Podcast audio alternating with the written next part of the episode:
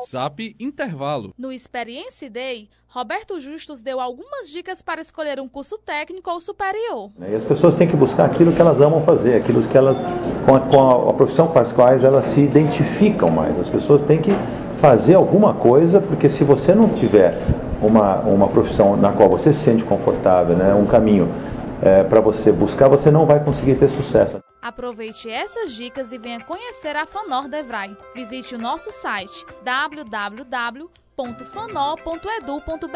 e conheça os nossos cursos com padrão internacional. Uma produção Fanor Devrai Brasil.